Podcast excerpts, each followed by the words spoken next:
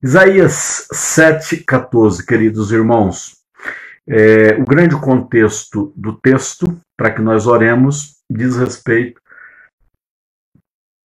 à presença de Deus em nossas vidas através do Emmanuel, Jesus, Deus Pai, Deus Espírito Santo conosco. Ok, irmãos? Isaías 7,14. Deixa eu ler aqui a partir do 10. Diz assim: Continuou o Senhor a falar com Acás, dizendo: Pede ao Senhor teu Deus um sinal, quer seja embaixo, nas profundezas, ou em cima, nas alturas. Acás, porém, diz: Não o pedirei, nem tentarei ao Senhor. Então disse o profeta: Ouvi agora, ó casa de Davi.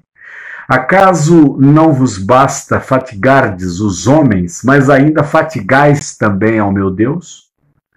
Portanto, o Senhor mesmo vos dará um sinal. Eis que a Virgem conceberá e dará à luz um filho, e lhe chamará Emanuel. Eis que a Virgem conceberá e dará à luz a um filho e lhe chamará Emanuel.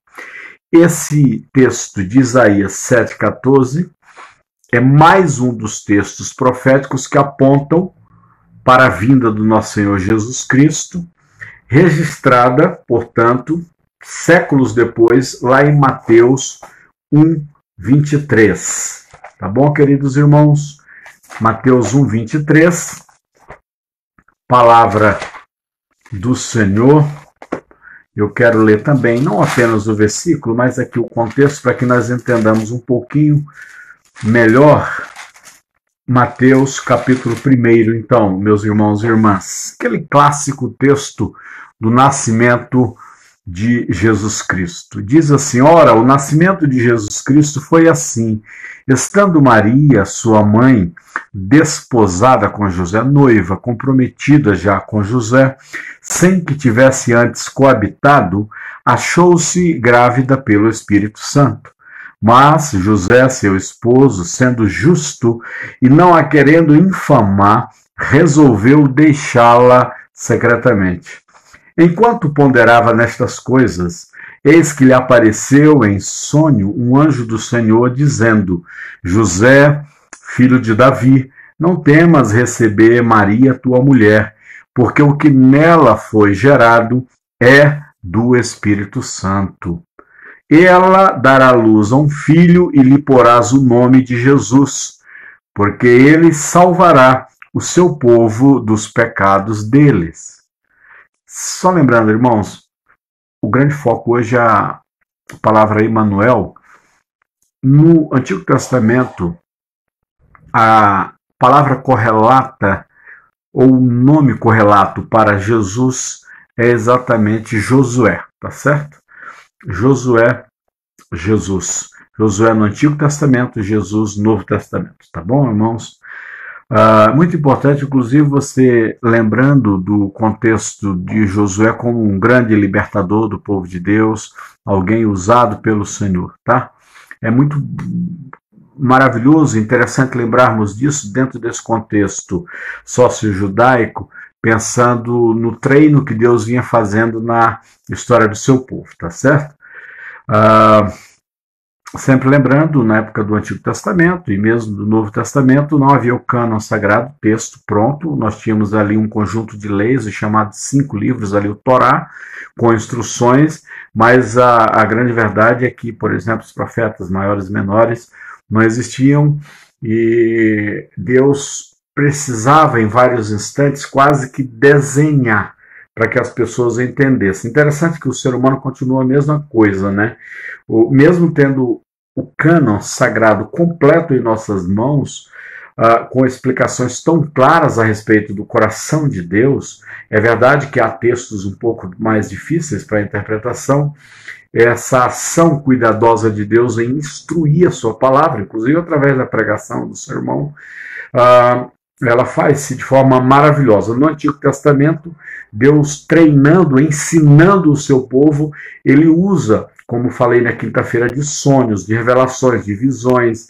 Ele usa de parábolas, ele usa de uh, nomes próprios, tudo no sentido de instruir da melhor maneira o seu povo. Continuando então, uh, o versículo 21. Ela dará à luz um filho e lhe porás o nome de Jesus, porque ele salvará o seu povo dos pecados deles. Ora, tudo isto aconteceu para que se cumprisse o que fora dito pelo Senhor por intermédio do profeta. Agora, quando o texto diz por intermédio do profeta, a, ele nos lança a Isaías, capítulo 7. E agora, Mateus 1, 23 diz, em repetição ao que o profeta teria dito ou disse uh, séculos atrás: Eis que a Virgem conceberá e dará luz a um filho, e ele será chamado pelo nome de Emanuel, que quer dizer Deus conosco. Deus conosco. Despertado José do sono, fez como lhe ordenara o anjo do Senhor e recebeu, respeitou, amou e cuidou da sua mulher. Irmãos e irmãs, esse texto que nós lemos aqui de Isaías e de Mateus, normalmente é um texto lido na época do Natal, os irmãos se lembram? Claro, nada mais especial do que nós nos rememorarmos aí, não é, dessa passagem em especial aí na época do Natal. Mas eu quero hoje, de forma muito especial, destacar algo muito forte quanto ao Deus conosco. Sempre lembrando, irmãos, que nós é, precisamos ser maduros na fé e avançar em Deus, é, em especial o conhecimento da palavra do Senhor, não nos apegar em, em coisas que são absolutamente humanas. Às vezes a gente é muito bobo, muito infantil assim na fé. É, e às vezes coisas humanas nos uh, afetam de maneira boba. Eu vou dar um exemplo. Essa história do dia 25 de dezembro mesmo, sabe? Uh, dia 25 de dezembro, no calendário nosso, nós celebramos aí a data é, em que Jesus veio ao mundo. Mas vou dar um exemplo clássico. Você precisa se apegar à vinda do nosso Senhor e Salvador Jesus Cristo e não há uma data de calendário. Vou dar um exemplo clássico com relação, por exemplo, a esse 25 de, de dezembro. Esse 25 de dezembro é uma data criada, é, na verdade, absolutamente humana. Os irmãos terem uma ideia, com os dados que nós temos, é possível sim até termos aí o ano do nascimento de Jesus, que não é, na verdade, no ano 5, né? no ano 1, é mais ou menos aí no ano 5. Já tem aí uma diferença de 4 ou 5 anos. Uma outra coisa que é muito importante, irmãos, é que nós não temos, não há registro do dia que Jesus nasceu. Então, o ano que Jesus nasceu, até se tem a ideia, aí basta ver, né? Imperador César Augusto, na época que Jesus é, nasceu, então você consegue catalogar isso historicamente, né? E quem era ali o, o, o rei em Israel era Herodes, o imperador em Roma era César Augusto, então você consegue chegar no ano.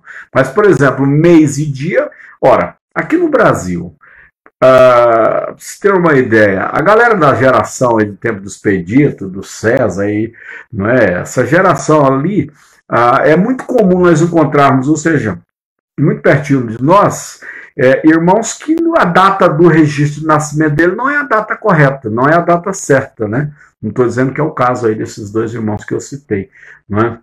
Mas é muito comum conhecermos pessoas, até porque é, 50, 60 anos atrás, por exemplo, as pessoas, muita gente morava aí no campo e às vezes demorava para vir ao cartório na cidade registrar, e às vezes o pai vinha correndo aí para lá, passava lá no cartório para registrar o nascimento de um filho que tinha nascido em casa, lá no sítio, lá na fazenda.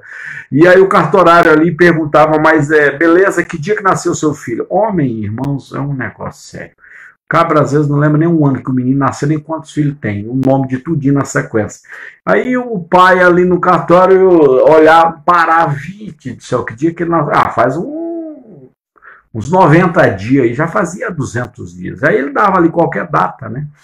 É, então, enfim, até muito recentemente, os irmãos podem imaginar, é, nós conhecemos várias pessoas que a data, e às vezes não somente o dia, mas às vezes, às vezes o mês, às vezes até o ano, tem dois, três, quatro anos de diferença. Né? Na época de Jesus Cristo, por exemplo, você imagina uma comunidade pobre, paupérrimo, um país que vivia sob a força do Império Romano, Uh, enfim, não havia cartório com registros específicos de nascimento de criança nenhuma.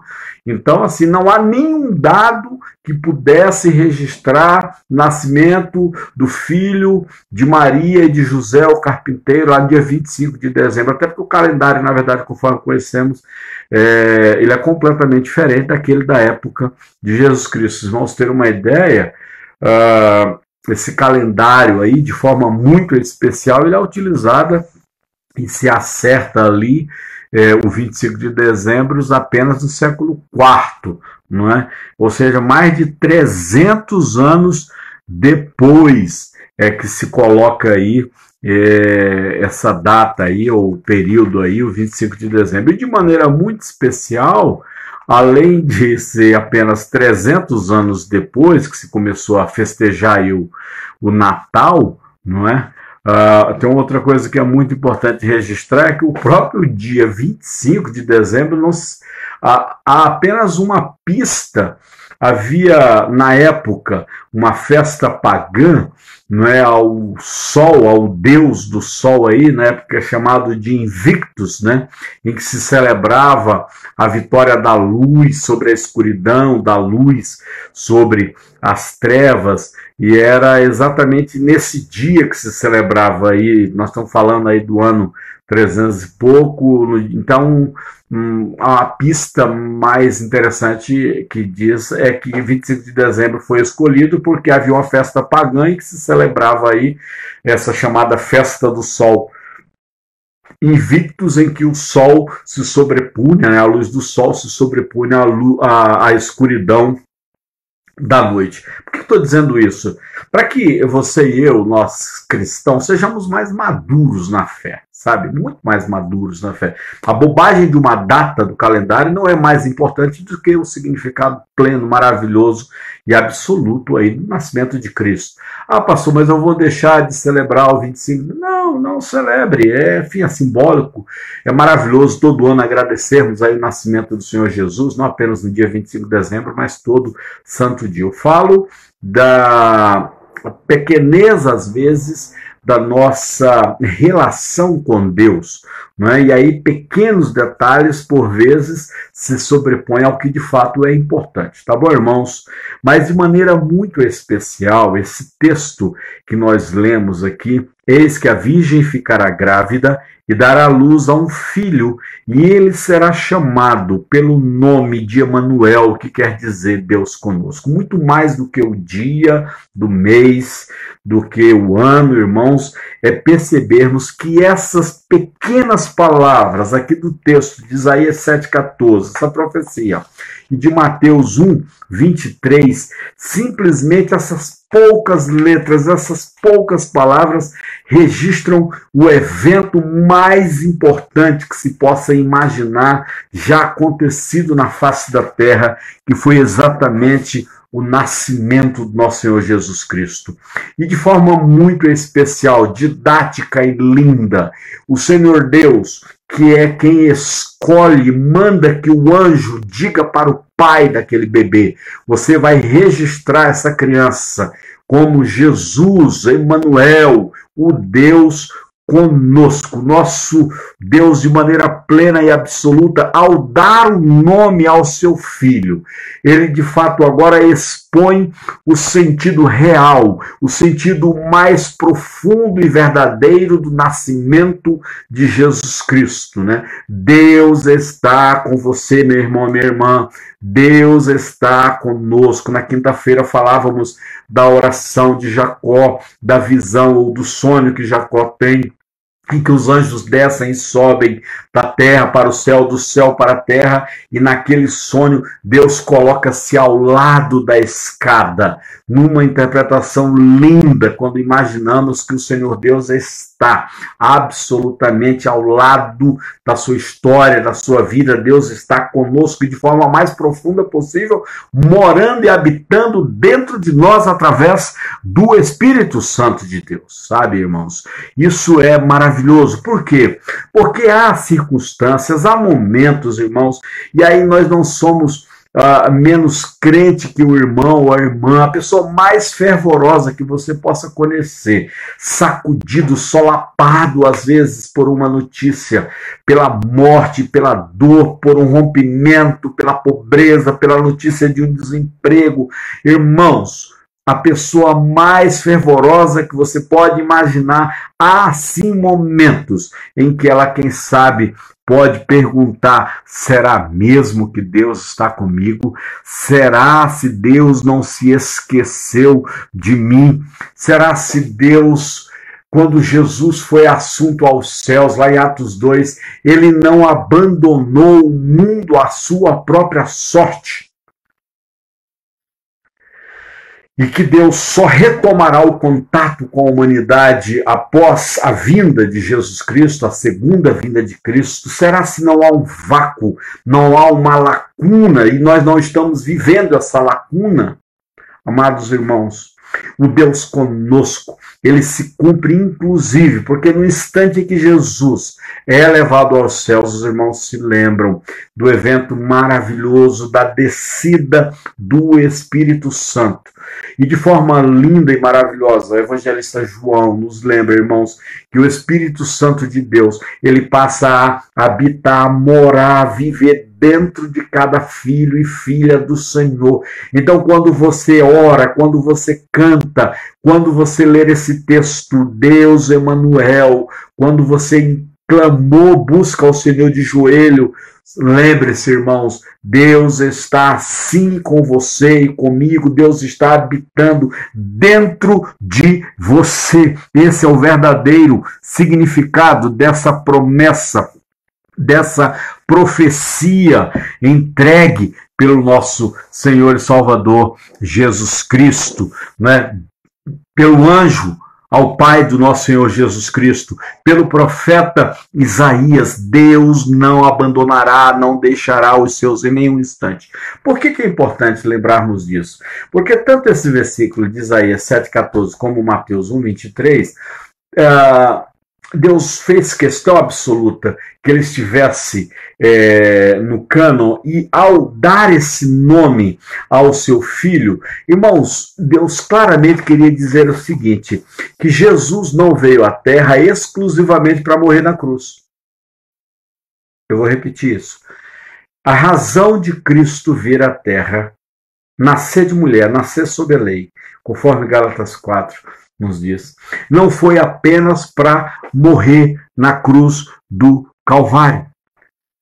Lembrem-se disso, irmãos, juntamente com a vinda de Cristo, nascimento e com a morte e a ascensão de Jesus, há uma série de outras coisas que nós precisamos perceber que fazem parte dessa promessa: Deus conosco. Deus estará conosco o Emanuel não nos deixará. De maneira que a vinda de Jesus implica no compartilhar de Deus no dia a dia do homem e da mulher, das experiências humanas que nós vivemos. Quando você observa a trajetória entre a humanidade e o Criador, você verá que desde o início, desde a criação, Deus jamais deixou o homem e a mulher órfãos.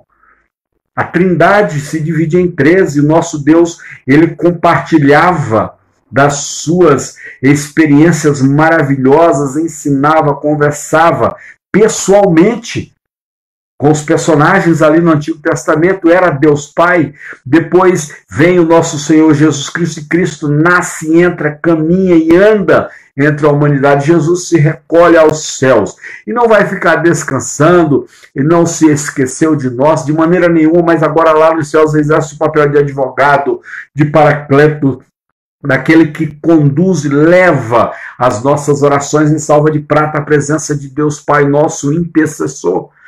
Mas o Espírito Santo de Deus passa a habitar, a morar, a ser o Deus conosco após a ascensão do nosso Senhor e Salvador Jesus Cristo. João, no capítulo 1, lá no versículo 14, de maneira muito especial, nos lembra, irmãos, que o Verbo se fez o quê? Carne. O Verbo se fez carne e habitou entre nós. Em outras palavras, o Verbo humanizou-se. humanizou-se. O Senhor Jesus Cristo não era um falso homem. Jesus Cristo sentia dor na sua carne. Jesus Cristo suava. As lágrimas de Jesus Cristo foram verdadeiras e ele de fato se sujeitou à morte. Em outras palavras, irmãos, ele nos ensina absolutamente de que não há nada mais divino do que o Deus no meio de nós e entre nós, de que Ele é o Deus conosco. Então a encarnação de Jesus foi absolutamente completa. Ele não veio apenas para ser crucificado e voltar, voltar assunto aos céus, mas ele viveu a experiência da humanidade. Então, quando você tem a sensação de que Deus te abandonou, de que Deus te deixou, de que Deus não está do seu lado, o próprio Senhor Jesus Cristo teve essa sensação. Olha lá no Getsemane, ele de fato foi abandonado por Deus Pai, por amor a você e por amor a mim. Amados irmãos, em Jesus nós vemos o próprio Deus se identificando conosco. Por isso é que ele entende as nossas limitações, as nossas dificuldades e sabe das nossas necessidades. Jesus sabe o que é fome, não apenas porque ele é Deus e sabe todas as coisas, mas porque ele passou fome. Jesus Cristo sabe o que é ser tentado quando teu corpo clama por água e por pão, e o diabo fez absoluta questão de tentar o Senhor Jesus Cristo, inclusive com o alimento. Com o alimento. Quando no início do seu ministério, naqueles 40 dias, o diabo provoca o nosso Senhor Jesus Cristo e diz: Tu estás vendo estas pedras, tu estás com muita fome, transforma estas pedras em pão.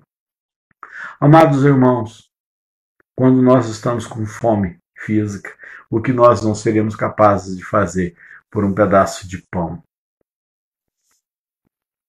Eu não falo essa fome de duas, três horas atrás que você comeu. Irmãos, eu falo de fome de dias. Jesus estava num jejum longo. Seu corpo clamava por carboidrato. E o diabo sabia isso. Por isso é que ele trabalha naquele instante em cima do que Jesus Cristo estava humanamente fragilizado. A fome de Jesus não foi fake, não foi falso.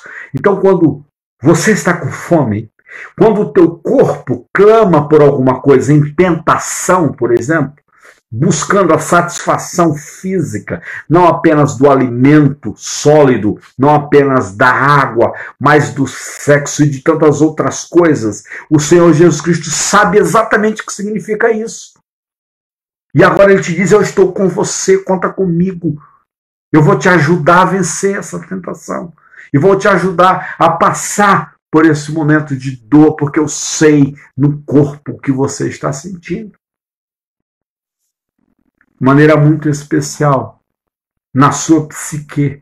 Tudo o que você sente, não apenas em termos de tentação e desejo, mas o que se passa na sua mente de dor, de saudade, de luto. Amados irmãos, Jesus Cristo perdeu o seu pai na adolescência.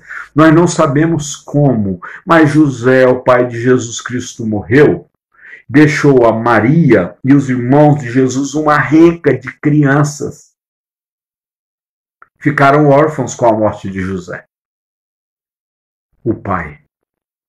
Então Jesus sabe o que é ter saudade. Você tem saudade do seu pai? Você tem saudade da sua mãe?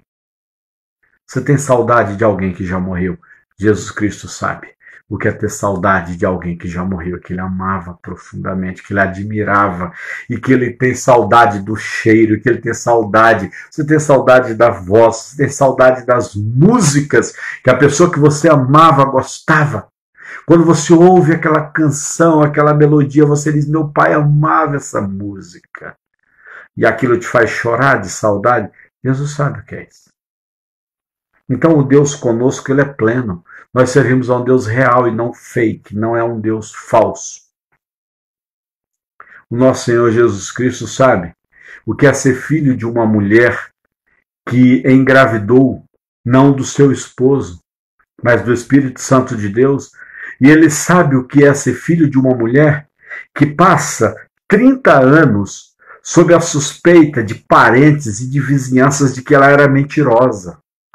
Maria, irmãos, penou duramente, por isso é que Maria corre para o Senhor Jesus Cristo dizendo naquele episódio do casamento de Caná da Galiléia, filho, o vinho deles acabou. Maria queria que Jesus se apresentasse logo como Messias. Ela não suportava mais o fato de dizer que seu filho viria se revelar como Messias. Amados irmãos, Maria era mulher amada e especial demais. Penou Jesus sabia do sentimento que tomava conta da alma da sua mãe. Jesus sabe, sabe absolutamente o que a sua mãe sentia e passava. Você que sofre nesse instante, porque sabe que uma pessoa que você ama está sofrendo. Você ama alguém que está em sofrimento? Um filho, uma filha, pai, uma mãe, seu marido. Você sabe que ele está sofrendo, que você sabe que ela está sofrendo. Um amigo seu, você sabe que está sofrendo por algum motivo. Alguma desilusão amorosa, por alguma dor, por pobreza, por falta de emprego. E aí você se lembra, nós nos lembramos aqui, por exemplo, da Irene. A Irene está com dor. Nossa irmã, ovelha nossa aqui em Arapongas, fez uma cirurgia e está com fortes dores. Meu Deus do céu. Isso nos acanha. Isso retira de nós a paz. Não é isso? Quando vemos alguém que a gente ama sofrendo, Jesus Cristo sabia o que era amar alguém, se preocupar com alguém que estava em sofrimento. Por isso é que ele é o Deus conosco, o Deus conosco. Então Jesus convivia dia e noite com a sua mãe. Jesus Cristo viu a sua mãe sepultando seu pai. Era viúva, mãe de um bando de crianças. Família paupérrima, pobre. A agonia de Maria, meu Deus, e agora como é que eu vou sustentar? Como é que eu vou alimentar esse bando de crianças? Chama Jesus ali o mais velho, chama os irmãos que nascem depois de meninada. Vocês vão ter que me ajudar a alimentar os seus irmãos mais novos. Jesus sabia exatamente o que era isso, porque ele viveu isso, irmãos. Então, Deus conosco é um Deus real. É um Deus real. Você está com medo? Jesus teve medo. Você já foi injustiçado? Jesus sofreu injustiças, injust... mentiras disseram a respeito. Já disseram mentiras a seu respeito? Que você tenta desmentir, não tem como. Como, meu Deus, que eu vou desmentir? A mentira foi tão bendita, não de bendita de bênção, mas bem colocada. Os fatos parecem que são reais. Jesus Cristo silenciou. Porque ele convive três anos com uma galera que passava dia e noite inventando mentiras acerca dele. Então você já foi alvo de alguma mentira? Jesus sabe o que é isso. Então você pode dizer, Deus conosco, Senhor Jesus comigo. Tu sabes, eu não consigo mais, eu não consigo mais provar o contrário do que dizem de mim. Jesus sabe o que é isso. Jesus sabe. Enfim, irmãos, o Deus conosco ele é pleno, é absoluto. Jesus se submeteu às regras da humanidade, Jesus se submeteu às regras de um império romano injusto, Jesus se submeteu às regras do meio ambiente, ao calor da sua época, daquela região pedregosa e quente que era Israel. Jesus se submeteu às regras da sociedade que ele vivia. Jesus se subiu e teve que conviver com os chatos dos religiosos. Ó, oh, você tem crente hoje que você acha que o cara é chato? Que é a figura chata? Os, os crentes mais crentes, que é que mais oram, que é essa conversa de, de decorar a Bíblia, esse povo é chato. Você sofre com esse povo? É? O apóstolo Paulo, lá no texto de Romanos, especialmente versículo capítulo 14, 15, especialmente capítulo 15, ele faz referência né, ao cuidado que a igreja precisa ter, porque às vezes no seio da igreja há pessoas que só têm uma alegria, que é o de mostrar para os outros irmãos como ela é mais espiritual, mais crente, e que o apóstolo Paulo diz: cuidado com essas pessoas. Essas pessoas geram divisão. Essas pessoas são, conhecem a letra da lei, ficam buscando constituição para chatear a liderança, Sabe, e você já sofreu na mão de crente legalista? Jesus também sofreu. Então, sabe esse Deus conosco? Ele sofreu verdadeiramente coisas que você sofre. Não é? Por isso é que a encarnação de Jesus foi plena, foi com, completa. Agora, em meio a tudo aquilo que ele vivenciou, Jesus Cristo mostrou o caráter de Deus. Lembrem-se também que Jesus, por causa da sua missão, ele não seria irresponsável de casar-se e de ter filhos. E Jesus foi tentado a casar, a ter filhos, sem dúvida, sem dúvidas.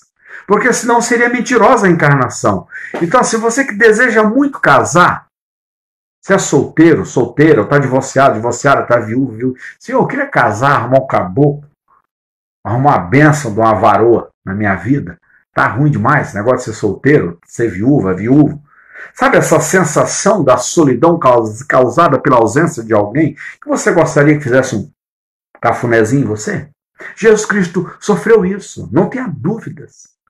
Você não tem filhos, deseja muito ter filhos, e até agora não teve, talvez não vai ter, dadas as circunstâncias. Jesus Cristo desejou ter filhos? Desejou, porque senão a encarnação de Jesus seria falsa. Jesus teve que lidar com isso. É claro que ele sabia que tinha uma missão importante. Ele era o próprio Filho de Deus, ele seria morto na cruz, ele seria elevado aos céus, então seria de uma irresponsabilidade enorme Jesus Cristo casar-se e deixar uma viúva com seis meninos e atrapalhar também aquela caminhada dos três anos. Então Jesus teve que lidar com a solidão, a ausência, com o desejo de ter filhos, os barulhos de crianças. Não foi fácil. Agora, porque Jesus não casou e não teve filho, significa que você não deve desejar, continuar desejando e casar e ter filho? Pelo amor de Deus, você não é Jesus, tá bom, bebê? Então casa. Mas com a pessoa certa, porque se também se for com mala sem alça, é melhor você não casar, é melhor você ficar só, tá? É uma benção ficar sozinho ou sozinho, tá bom? Porque eu vou te falar um negócio. Um casamento malo feito, pensa numa agonia grande. Jesus mostra o caráter de Deus na sua humanidade. Ele luta contra as tentações, as dores e os gritos da sua carne e dos seus pensamentos, como você luta. Ele mostra o caráter de Deus sob todos os aspectos. Inclusive, a despeito das suas necessidades íntimas, particulares e pessoais, ele ensinou a amar, a cuidar dos necessitados a ter uma atenção especial com os infradimensionados, com os pobres, com os doentes. Então você precisa, e eu também, reproduzir o caráter de Jesus e o caráter de Deus, não apenas frente aos gritos do nosso corpo, da nossa alma e da nossa mente, mas também frente aos gritos do corpo, da alma e da mente daqueles que sofrem, dos necessitados. E aí Jesus revela a bondade de Deus sendo maravilhosamente cuidadoso com os pobres, cuidadoso com os doentes, cuidadoso com as viúvas, cuidadoso com os órfãos. Então você e eu precisamos reproduzir a encarnação de Cristo no sentido de mostrarmos do amor de Deus de maneira plena. É por isso é que não é fácil ser cristão. É por isso é que a Bíblia fala, irmãos, que a porta é estreita é por isso que a Bíblia fala que, na verdade, não vai ser todo mundo que está na jogada aí que vai ser salvo. Porque tem muita gente que está na jogada, que está na igreja, que não é salvo, que não entendeu o significado da palavra e que acha que ser crente é oba-oba. A porta é estreita. A porta é estreita. Por isso a palavra do Senhor nos diz que a melhor e a pior das frases ouviremos dos lábios de Cristo. Vem, amado de meu Pai, entra no gozo e na alegria dos céus. Eu te conheço. Palavra maravilhosa. Mas também palavra terrível sairá da boca de Jesus. Aquele igrejeiro, nome em 300 livros de igreja, cantador dos hinos e canções, decorador da Bíblia, mas falso cristão, senta nos primeiros bancos. Chegando lá, Senhor Jesus, não te conheço. Não te conheço. Mas, Senhor, todos os eu não te conheço. A pessoa não aceitou Jesus verdadeiramente. O Evangelho, para ela, era algo absolutamente voltado para a sua satisfação, para suas idiosincrasias e suas loucuras pessoais e particulares. Ela brincava com o texto sagrado. Não entendeu o significado real do Evangelho. O Deus conosco, o Espírito Santo, na sua alma, nas suas entranhas, revelando o caráter de Deus, o amor de Deus em todas as circunstâncias da vida.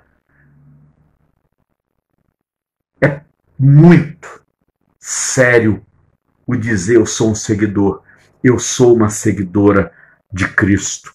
É manifestar Deus no cuidado com o outro. Não é fácil, irmãos. Perdoar como Jesus perdoou. Ser doce com quem ele era amargo. Jesus manifestou a glória de Deus através da sua humanidade. Eu quero concluir a nossa reflexão, lembrando, irmãos, Mateus 28, 20 diz assim: quando o Senhor Jesus Cristo foi assunto aos céus, não é? Ele, os discípulos ficaram, é, e a Bíblia diz que é interessante, porque eles tinham recebido de Jesus a seguinte palavra: Eis que estarei convosco todos os dias até a consumação dos séculos. Eis que estarei convosco todos os dias até a consumação dos séculos. Nós estamos nesse tempo. Jesus foi assunto aos céus, mas ele disse: Eu não vos deixarei.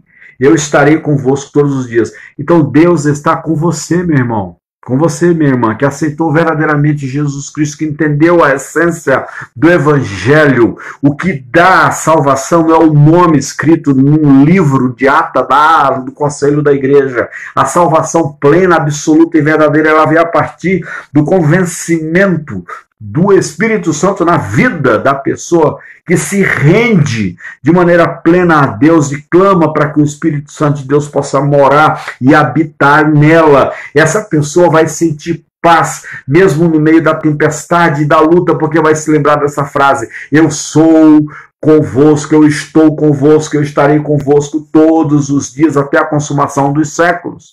Então aconteça o que acontecer na sua vida, o Senhor Jesus está do seu lado. O Senhor Jesus está do seu lado. O Senhor Jesus mora dentro de você através do Espírito Santo. O Senhor Jesus está na sua casa em nome de Jesus. Não se desespere. Não se desespere. Não nos desesperemos nós.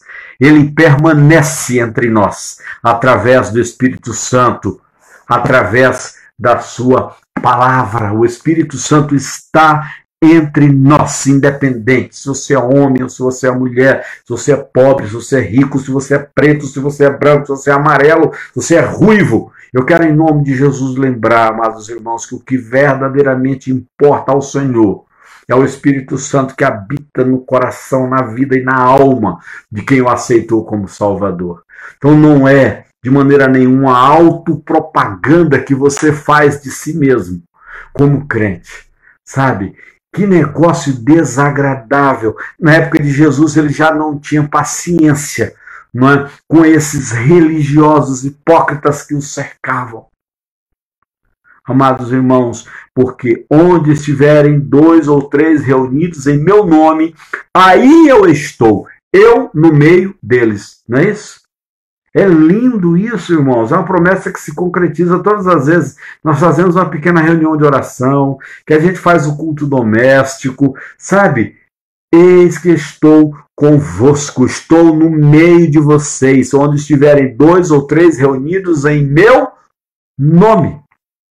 Sabe? Aqueles encontros e reuniões que são feitos para levar o nome de Jesus, manifestar a glória de Deus, lá está o nosso Deus Pai. Lá está o nosso Deus Pai. Então nós vamos encontrar a presença de Deus em nossas vidas, esse Deus conosco, esse Jesus Emanuel, amados irmãos. E aí a palavra lindamente diz assim: em verdade vos digo que quando o fizerdes A um dos meus pequeninos irmãos, a mim o fizeste. Então, você quer ser mão de Deus, coração de Deus, olhar de Deus. Seja justo. Seja justo com o pequenino, com uma viúva, com o órfão, com o mendigo. Seja justo, seja amoroso, compartilhe o seu pão com quem você sabe está desempregado, o seu salário. Abençoe. Mas, pastor, a pessoa ela nem acredita em Deus, não vai à igreja nenhuma. A mim o fizeste quando fazes a um desses pequeninos. Percebe, irmãos? Jesus Cristo, ele poderia colocar-se numa posição de estar sobre nós. Mas ele nasce de mulher, nasce sob a lei para estar entre nós, para estar nesse plano aqui horizontal conosco, nos abraçando, nos sentindo, vivenciando a dimensão das experiências que nós temos no nosso cotidiano. Esse é o Deus conosco. Esse é o nosso Senhor e Salvador Jesus Cristo, que é verdade foi assunto aos céus, mas não nos abandonou, não nos deixou, eis que estou convosco todos os dias até a consumação dos séculos. Então, meu irmão, quero orar com você nesse instante para que a gente seja rememorado pelo Espírito Santo de Deus, de que o nosso Senhor continua sendo o mesmo, que Deus não mente, que Deus não é homem para mentir. Eu quero que você e eu pensemos seriamente sobre a nossa salvação. É, a porta é estreita porta é estreita, irmãos. O ser servo e serva de Deus de maneira verdadeira é algo muito grave, muito sério e tem muitas implicações. E a salvação é pessoal. Não é através da sua mãe, nem do seu pai, nem do seu filho. É você. Vamos orar? Senhor Deus e Pai, a tua palavra nos diz que o Senhor estaria conosco todos os dias até a volta de Jesus, teu filho.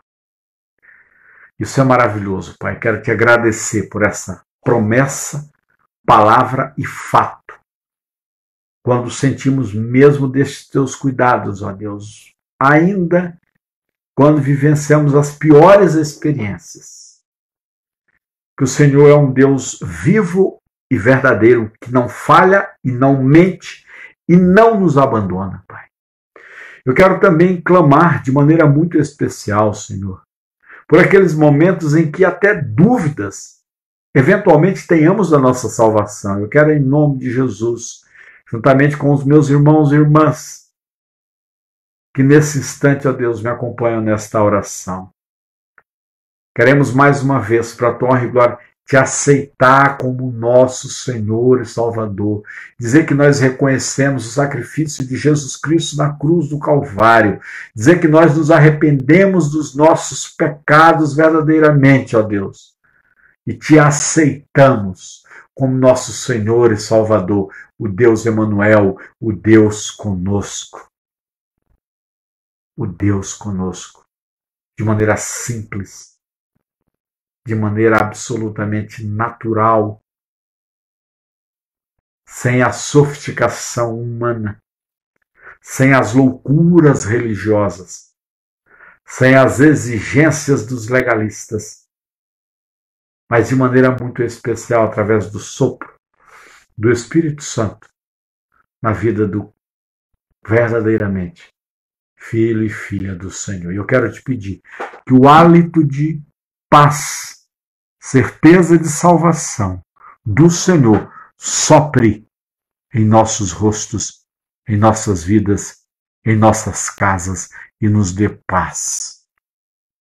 Paz sobre os nossos filhos e filhas, paz sobre os netos e netas, paz sobre os esposos e esposas, paz sobre os namorados e namoradas, paz sobre os noivos e noivas, paz sobre os viúvos, paz sobre as viúvas, paz sobre os desempregados, paz sobre os empregados, paz sobre a igreja do Senhor na face da terra, espalhada em todo canto. Paz que revigora em nós a esperança. Que essa vacina, uma vez aplicada, ó Deus, vai aumentar ainda mais a nossa gratidão ao Senhor pelos que se esforçam e estudam. A nossa gratidão ao Senhor pela ciência. A nossa gratidão ao Senhor pela vida. A nossa gratidão ao Senhor pelos cultos, pelos momentos simples.